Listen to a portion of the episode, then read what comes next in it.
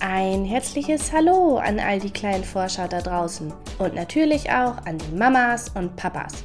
Herzlich willkommen zu einer neuen Folge von Wieso, woher, warum? Der Podcast rund um Kinderfragen. Heute geht es um unsere Tränen. Hast du schon mal eine Träne mit deiner Zunge auffangen können? Dann hast du bestimmt geschmeckt, dass sie einen leicht salzigen Geschmack hat. Woher kommt denn der salzige Geschmack? Und warum weinen wir eigentlich? All das und vieles mehr erfährst du heute.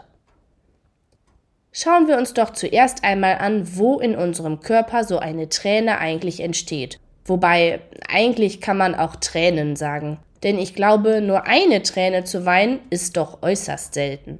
Unsere Tränen bestehen aus der sogenannten Tränenflüssigkeit, die in unseren Tränendrüsen produziert wird.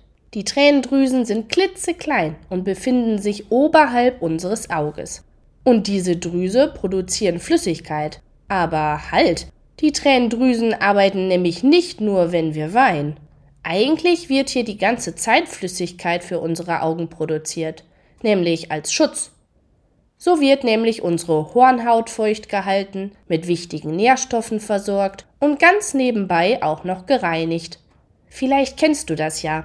Wenn dir beim Spaziergang oder beim Spielen etwas ins Auge kommt, kann es schnell mal passieren, dass das Auge gereizt ist, also rot wird.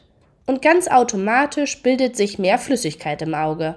Das ist ein automatischer Schutz von deinem Körper, der so versucht, den Schmutz aus dem Auge zu spülen.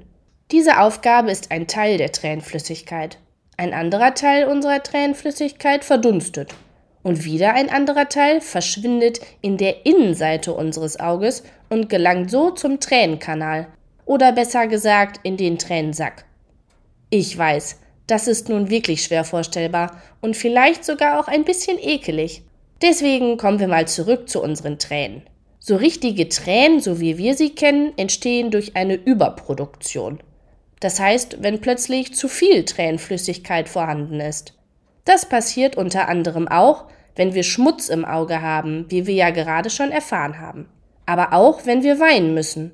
Und dadurch, dass plötzlich viel zu viel Tränenflüssigkeit im Auge ist und so viel Flüssigkeit gar nicht durch den Tränenkanal verschwinden kann, so muss es irgendwie anders raus. Es läuft also über. Fast so, wie wenn du dir Wasser in ein Glas schüttest und gar nicht mehr aufhörst, obwohl es doch schon voll ist. Und so funktioniert das auch mit unseren Tränen. Aus der vielen Flüssigkeit bilden sich kleine Tränen, bis das Auge wieder seinen normalen Stand an Flüssigkeit erreicht hat. Aha! Nun wissen wir also schon mal, wo unsere Tränen entstehen. Aber warum sie salzig sind, das haben wir bisher noch nicht erfahren. Schauen wir uns das doch jetzt noch einmal genauer an. Wie du dir vorstellen kannst, brauchen die Tränendrüsen zur Produktion von Tränenflüssigkeit genau Flüssigkeit. Doch woher kommt denn die? Es gibt doch gar keine Ader in unserem Körper, die nur Wasser transportiert, je nachdem, wo es gebraucht wird. Somit muss das Wasser irgendwo aus der näheren Umgebung der Tränendrüsen kommen, dem Gewebe. Um hier das Wasser anzuziehen, sondert die Tränendrüse Salz ab. Nicht so ein Salz, was du zum Kochen kennst. Hier sind auch noch viele andere komplizierte Stoffe enthalten, unter anderem Mineralsalz. Und daraus entsteht dann Wasser für die Tränenflüssigkeit? Ja, stimmt genau. Für diesen Vorgang gibt es sogar ein bestimmtes Wort, Osmose. Dieser Effekt, Osmose genannt, bewirkt, dass Flüssigkeit immer dort drängt, wo besonders viel Salz ist. Also nochmal zusammengefasst.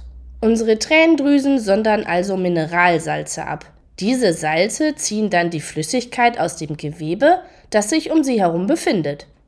Diese gewonnene Flüssigkeit sammelt sich in der Tränendrüse, ja, und wie es dann weitergeht, wissen wir ja bereits. Und durch diesen Vorgang entsteht auch der leicht salzige Geschmack, wenn du mal eine Träne auffängst und probierst.